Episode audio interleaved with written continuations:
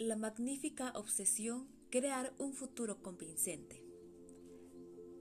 Hay una frase que dice, nada sucede si primero no ha habido un sueño. Bienvenido, bienvenida al día número 12 del reto Sanando mi relación con el dinero.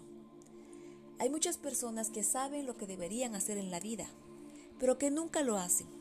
Ello se debe a que les falta el impulso que solo puede aportarles un futuro convincente. Hoy es tu oportunidad para dejarte llevar y soñar al más alto nivel, para extraer de tu mente las posibilidades más extrañas y al hacerlo, para descubrir posiblemente algo que te empuje realmente tu vida hacia el siguiente nivel. Te ayudará a crear energía e impulso. Escucha este audio de una forma activa en lugar de pasiva y lleva a cabo el ejercicio propuesto, es decir, emprende la acción. Ha llegado el momento de aferrarte a esta poderosa fuerza que hay dentro de ti.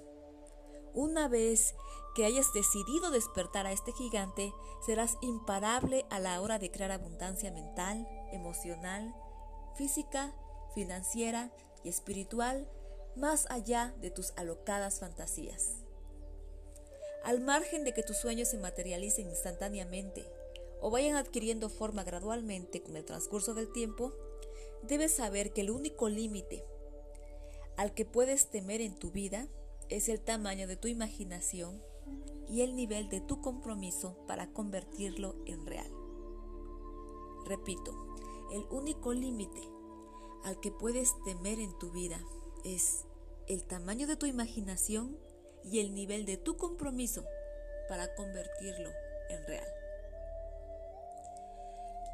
Anthony Robbins menciona que cuando la gente le pregunta que de dónde saca toda esa energía, esa intensidad, esa pasión que lo caracteriza, eh, generalmente la gente le dice es que yo no tengo tu impulso, ¿no? Supongo que no me siento motivado, que soy, que soy perezoso, que soy perezosa. Y la respuesta habitual de Anthony Robbins es, no es que seas perezoso, solo tienes objetivos débiles. Sí. Imagínense, si quieres descubrir tus ilimitadas posibilidades, esas ilimitadas posibilidades que hay dentro de ti, debes encontrar un objetivo lo bastante grande, lo bastante grandioso, para que te empuje cada mañana, para que te empuje a ir más allá de tus límites y te permita descubrir tu verdadero potencial. Lo, lo, importante aquí es que tú empieces a crear una obsesión magnífica, una obsesión por materializar esos sueños. La primera vez que te trazas objetivos grandes puede que te parezcan imposibles de alcanzar, pero la clave más importante, y aquí mucho oído en lugar de mucho ojo, la clave más importante para establecer tu objetivo es encontrar uno lo bastante grande como para que te inspire, algo que te induzca a liberar tu poder. Habitualmente, eh, podrás saber que has establecido un objetivo correcto cuando parece imposible de alcanzar, pero al mismo tiempo la posibilidad de alcanzarlo te produce una especie de, de alocado entusiasmo. Para encontrar esa inspiración y alcanzar esos objetivos imposibles, debes dejar en suspenso tu sistema de creencias acerca de lo que eres capaz de alcanzar. Entonces, he ahí la clave. Tu sueño puede parecer así como que, ay, imposible de alcanzar, pero a la vez ah, te pones a pensar, bueno, es que pudiera parecer imposible de alcanzar, pero el hecho de la posibilidad de que de lograrlo, hoy me produce una, una, una alegría, un entusiasmo por hacerlo, como que me inspira. Si es así, tu objetivo es el correcto, vas por buen camino. Muy bien. Pero bueno, todo establecimiento de un objetivo debe verse inmediatamente seguido por el desarrollo de un plan. A ver, este es mi objetivo, bueno, voy a desarrollar el plan para alcanzarlo y acto seguido emprender la acción a gran escala y consistentemente. Requiere ser una persona consistente, una persona persistente. Tú ya dispones de ese poder para actuar. Si no has sido capaz de utilizarlo, ello se debe a que no has establecido objetivos que te inspiren. Objetivos que te inspiren. esa es la clave. A ver qué te está conteniendo. Tienes una lista de objetivos claramente definidos para los resultados que producirás absolutamente en tu vida mental, emocional, física, espiritual y financiera. ¿Qué te ha detenido hasta ahora? Para muchos se trata del temor inconsciente o la desilusión.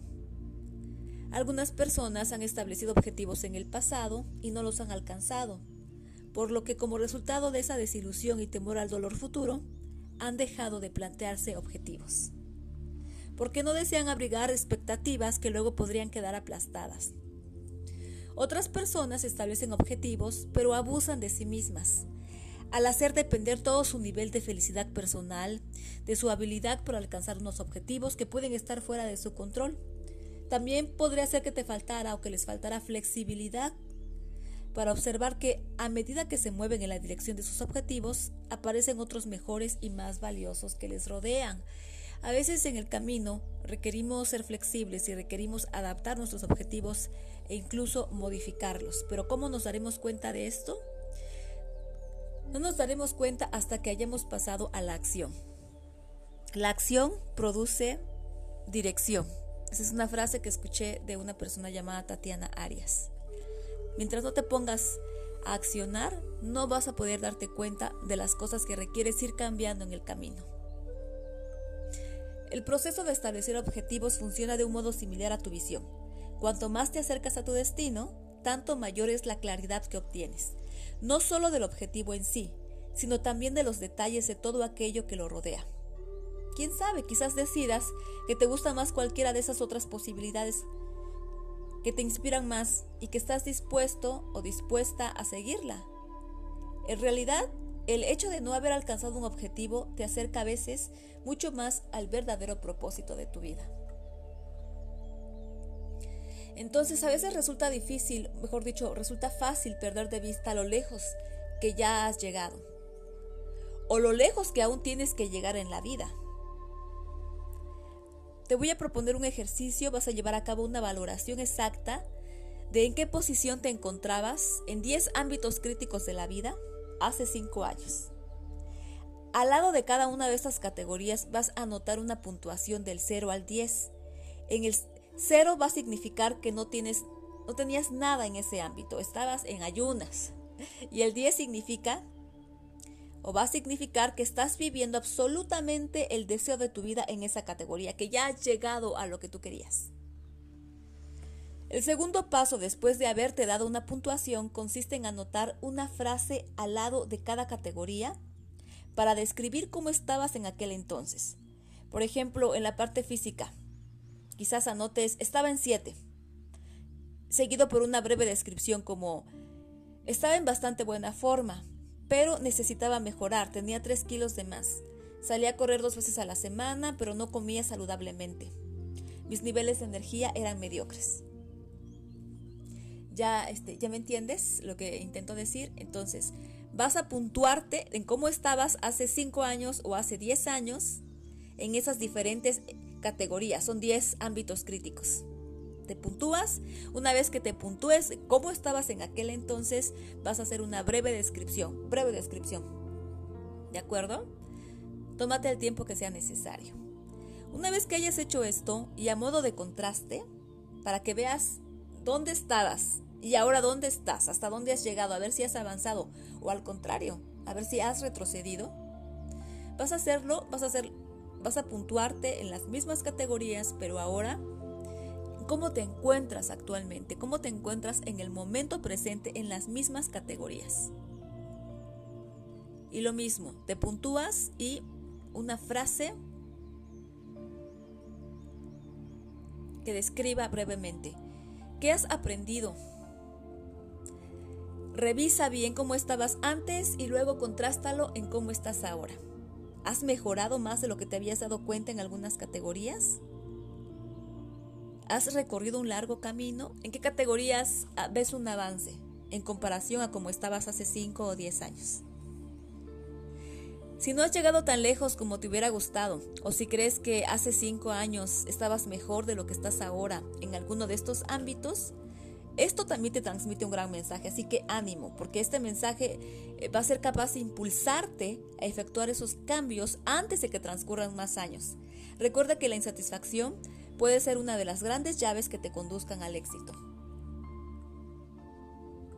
Y después vas a tomarte un tiempo para anotar unas pocas frases clave para describir lo que has aprendido con esta comparación. ¿Qué te deja esta comparación? ¿Qué aprendes? Y por último, vas a terminar el ejercicio de hoy proyectándote cinco años en el futuro. Vas a anotarte una puntuación y vas a imaginarte cómo estarás en cinco años dentro de los mismos ámbitos que ya te has puntuado y vas a escribir una frase para describir cómo estarás en cada una de estas categorías claves. A ver, ¿cómo te imaginas dentro de cinco años? ¿Qué puntuación te das físicamente? Y luego la frase para describir cómo te, estás, cómo te estarás sintiendo. Físicamente, bueno, me puntúo con un 10. ¿Eh? Yo, estoy poniéndote el ejemplo, ¿eh? Me puntúo con un 10. Mi frase, gané un concurso de fitness a nivel regional y a nivel nacional. Imagínate, ese, es mi, ese es mi ejemplo, eso es lo que yo quiero para mí. ¿Tú qué quieres para ti en todas estas áreas? Pues ese es el ejercicio del día de hoy. Comprométete a alcanzar tus objetivos, pero para eso antes requieres medir cómo estuviste hace cinco años, cómo estás ahora y cómo deseas estar.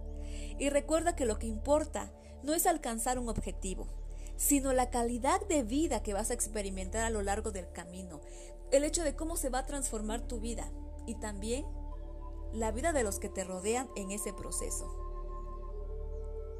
¿De acuerdo? Muy bien, pues entonces, manos a la obra. Que tengas un excelente día. Y recuerda, conecta con tu interior, conecta con la abundancia.